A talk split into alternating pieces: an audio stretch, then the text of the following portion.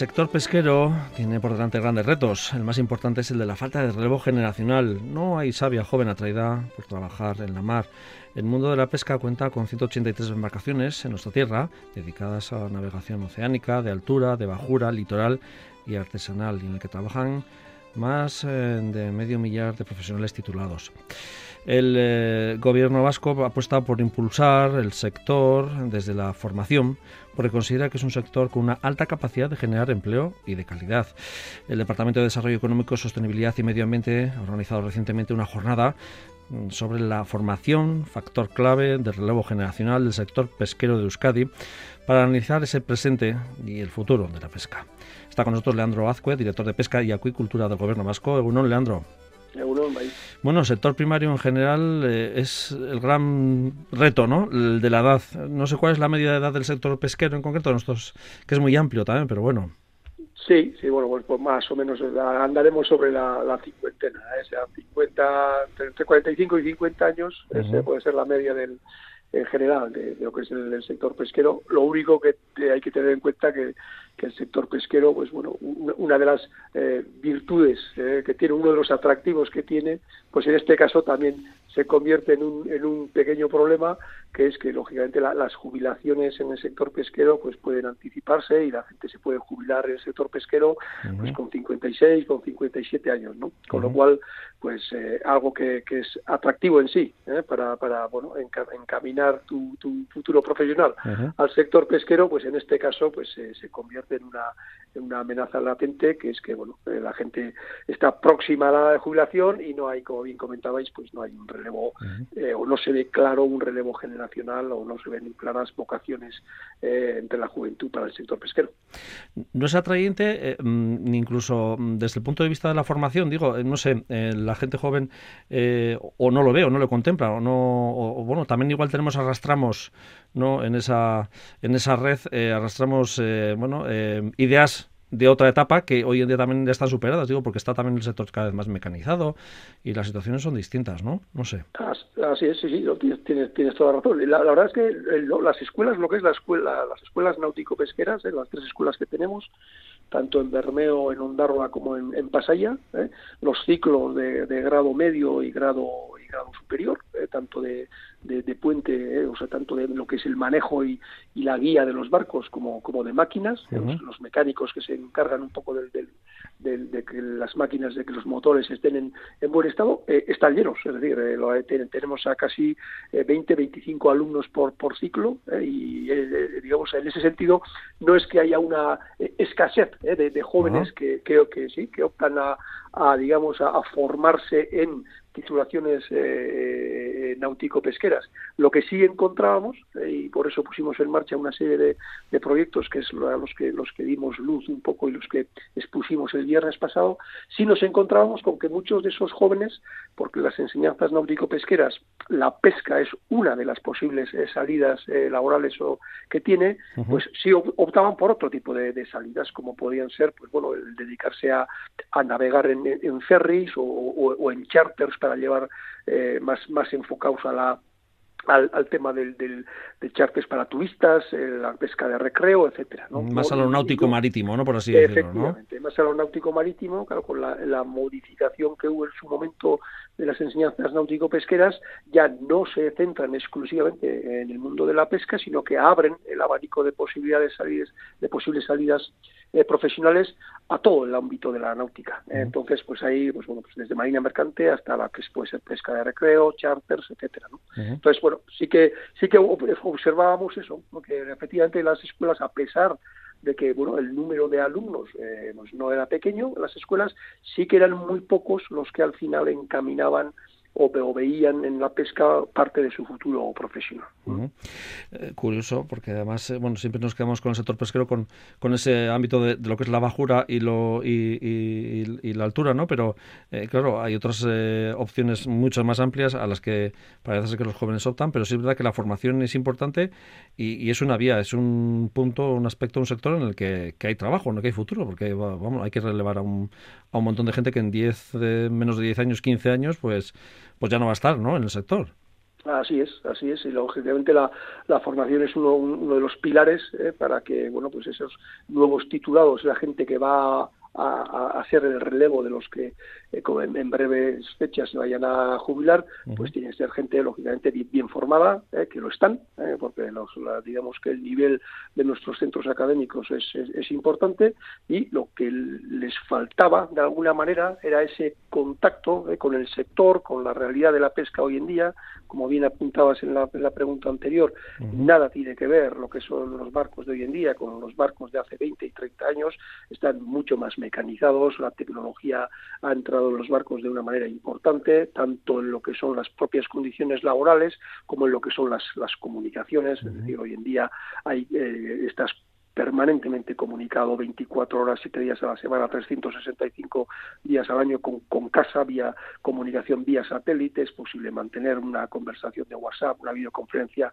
con tu familia, con tus amigos, aunque estés en la mitad del océano, lo cual, bueno, pues todo ese tipo de, tecnología, todos estos adelantos, de alguna manera, pues hacen que la vida hoy en día a bordo de los barcos sea mucho más cómoda y que las condiciones no tengan nada que ver a, la, de, a la de hace 20 años. De ahí ese programa Itxasoratun, ¿no? De, de, también de estancias formativas, ¿no? En eh, prácticas reales, ¿no? Eh, para ellos y, ah, para tener ese contacto, ¿no? Así es, fundamentalmente para dar a conocer eh, a estos chavales que empezaban en las, que empiezan en la escuela a cursar sus ciclos de grado medio y grado superior, que son ciclos de una duración de dos años. con el programa Ichasuratu lo que pretendemos es que en el verano, eh, que va de, del primer año al segundo año, eh, de su ciclo formativo, en ese verano, pues en lugar de estar, pues bueno, pues eh, dos meses en la playa o en el monte o de vacaciones, pues aprovechen y prueben, eh, que es lo que a nosotros nos interesa, prueben la experiencia de la pesca. Y entonces permitimos o, permitimos, facilitamos mejor dicho, el, embarque de, aquellos chavales que quieran de manera voluntaria en barcos de pesca pues durante un mes. ¿eh? entonces, a, cambio de, ese embarque voluntario les, les primamos con una pequeña cantidad de dinero que siempre, que siempre les, que siempre les viene bien, lógicamente, y así además de, esa pequeña cantidad de dinero, aprovechan y tienen una experiencia práctica en un barco de pesca en plena costera de, de, Bonitos en, verano y la verdad es que la experiencia de estos últimos seis años con casi con más de 60 chavales eh, embarcados posteriormente hacemos una una sesión de trabajo eh, una vez que llegan a llegan a puerto y la experiencia en todos los casos la verdad es que la experiencia es, eh, es fabulosa eh, tanto desde un punto de vista de, del aprendizaje como una experiencia vital eh, de compartir, digamos, la, la, convivencia durante casi un mes con otras 14 o 15 personas en un barco de pesca. ¿no? En todos los casos es, es, positiva. Y la respuesta de ellos, me refiero, a la hora de apuntarse, de inscribirse, ¿eh? antes de pasar con ese contacto con, con los buques, es, vamos, se llenan las plazas, me refiero. Sí, sí, sí, sí. De hecho, muchas veces nos encontramos con dificultades para encontrar barcos, eh, para, para que, que sean, eh, digamos, voluntarios para llevar, eh, para llevar a los chavales. Los barcos de pesca están, de alguna manera, tienen una habilitación determinada, pues, pues tienen sitio pues para 15 hombres, pues para, para 15 tripulantes, para 15 tripulantes. No pueden llevar más porque, digamos, a efectos de seguridad, pues están de alguna manera limitados o están condicionados, ¿no? Entonces, no muchas veces nos encontramos con problemas, como no con problemas sino con dificultades a la hora de, poder buscar barcos voluntarios para, para digamos, acoger eh, al número de chavales que lo, que lo solicitan. Entonces, vamos turnando un poco a los chavales para que la idea es que todo el mundo, todo, todo aquel chaval que se apunte tenga por lo menos una experiencia, si no es de un mes, sí por lo menos de 15 días, tenga una experiencia de pesca, eh, digamos, en vivo y, real. Si te parece, Leandro, vamos a oír eh, un pequeño corte a, dos alumnos, eh, estudiantes de grado medio de Puente, de la Escuela de Pasajes, que tomaban parte en esa jornada. Son Irati y Beñati y nos contaban un poco su experiencia vital también en esta prueba. Pues hice prácticas el verano cuatro meses, estuve embarcada en el Playa de Baquio, en el Océano Atlántico, y bueno, he estado estudiando grado superior de puente y con la modalidad de formación dual he podido estudiar mientras que he estado haciendo las prácticas. Yo en los barcos que he estado, que son atuneros congeladores, eh, la verdad es que lo que más me impresionó es la, eh, la, tecnología que había, ¿no? Se necesita formarse más. Al principio me costaba un poco también hacerme a tantas personas, tantos hombres. La gente también le chocaba mucho, pero luego con respeto y al final con una buena convivencia, la verdad es que ningún problema ha habido. Y yo creo que tiene la industria pesquera es un buen futuro. Yo no, no, no tengo así raíces marineras y en todo caso sería el primero. Y es una pena que igual mucha gente joven no se quiera apuntar por, no sé, por miedo, como se tiene la creencia de que es muy duro, que estás mucho tiempo fuera, pero yo desde aquí animo a la gente que se apunte bueno, que les ha dado un baño de realidad a ir a Beñate se pasó por, por las prácticas, ¿no? Sí, la verdad es, un poquito lo que lo que lo que os comentaba un poco al, principio, ¿no? Independientemente de que lógicamente la combinación de esta de esa de la parte práctica no con la con la teórica que han que han, que, han, que han estado durante todo el año formándose no independientemente de que hayan aprendido más o menos ¿eh? Eh, la verdad es que la experiencia vital en, en, todos los casos ¿eh? la experiencia vital de, de convivir con, con, otra serie de personas en, en, un, en un barco de pesca durante en caso de Irati a través de la formación dual cuatro meses y en el caso de de, de pues aproximadamente pues cerca de 20 días un mes pues la verdad es que todo nos sorprende personalmente nos nos sorprende un poco la, la, cómo valoran y cómo valoran positivamente esa, esa experiencia de, de compartir ¿no? ese espacio ese espacio ese barco ese espacio limitado con otra serie de personas durante tanto tiempo ¿no? y la verdad es que es un, es un, es un tema de pues para estar contentos sí. sí me llama la atención no formarse que se ha dado cuenta que hay que formarse más todavía no de toda la tecnología y todo lo que hay Claro, que, que, a veces vamos con ideas preconcebidas, ¿no? Pero como nos ha pasado a todos, ¿eh? En todas las profesiones.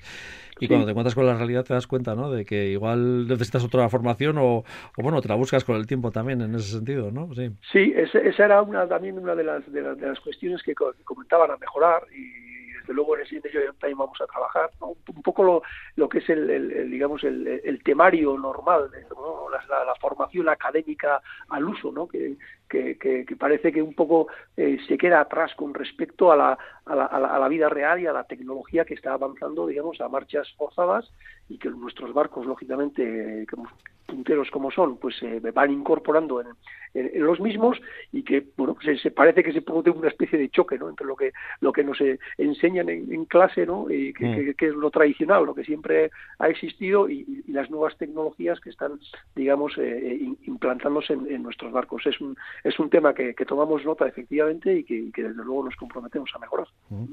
Un sector también muy masculinizado tradicionalmente, eh, como vemos, eh, ya va entrando también poco a poco nuestras mujeres, ¿no? Sí, así es. Ella es un sector que efectivamente eh, las mujeres embarcadas eh, siempre han sido rara avis ¿eh?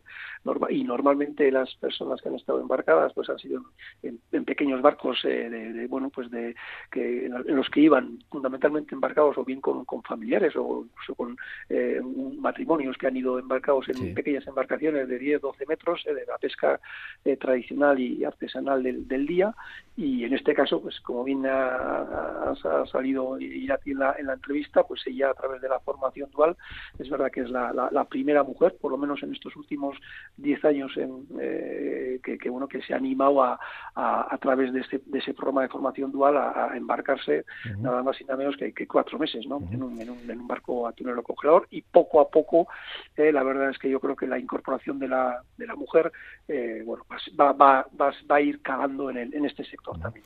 Sí, porque la marina mercante igual era mm, no tan habitual, pero también era más habitual que, bueno, capitanas y en esos mandos eh, hubiese mujeres, ¿no? Eh, pocas, pero ha habido, sin embargo, en el ámbito más pesquero, pesquero, eh, sería más, más monocoto de hombres, ¿no? Eso es, fundamentalmente yo creo que sería por el tema, por el, que por el tema, por el, ese halo de dureza, ¿no? Que siempre se ha, se ha, se ha, pensado que el sector pesquero, pues es las, condiciones laborales y lo duro que, es y tal, los temporales y yo creo que poco a poco hoy en día la verdad es que bueno es, es muy difícil que un temporal le pille a un barco pesquero eh, mal preparado o, en alta mar. Normalmente los hoy en día las comunicaciones los avisos etcétera bueno yo entiendo que las condiciones en general eh, han mejorado muchísimo y, yo creo que bueno que también hay que desmitificar un poco ¿no? ese, ese halo de, trabajo eh, duro y penoso del sector pesquero. No lo vamos a negar. Al final estás en un medio hostil como es la mar, estás fuera de tu casa y de tu, digamos, de tu, de tu zona de confort,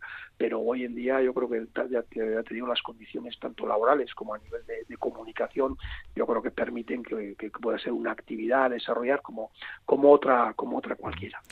El ámbito más duro tal vez sea la bajura, me refiero mm, para eh, que eh, mm, gente joven se incorpore al sector de la bajura, digo, porque es un sector que también está bastante más, más, eh, más complicado, ¿no?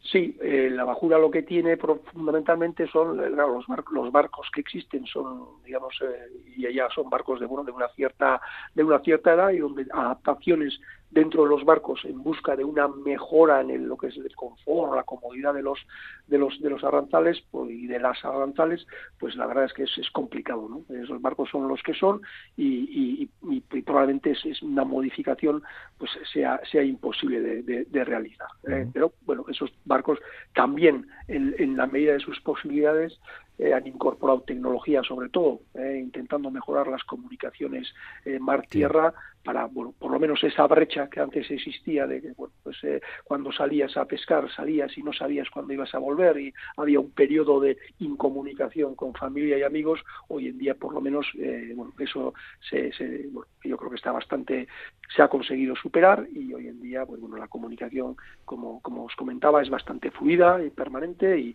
y eso facilita, facilita sin duda, pues bueno, que ese tiempo que se está fuera de casa, pues se pase lo más rápido pues, posible, ¿no?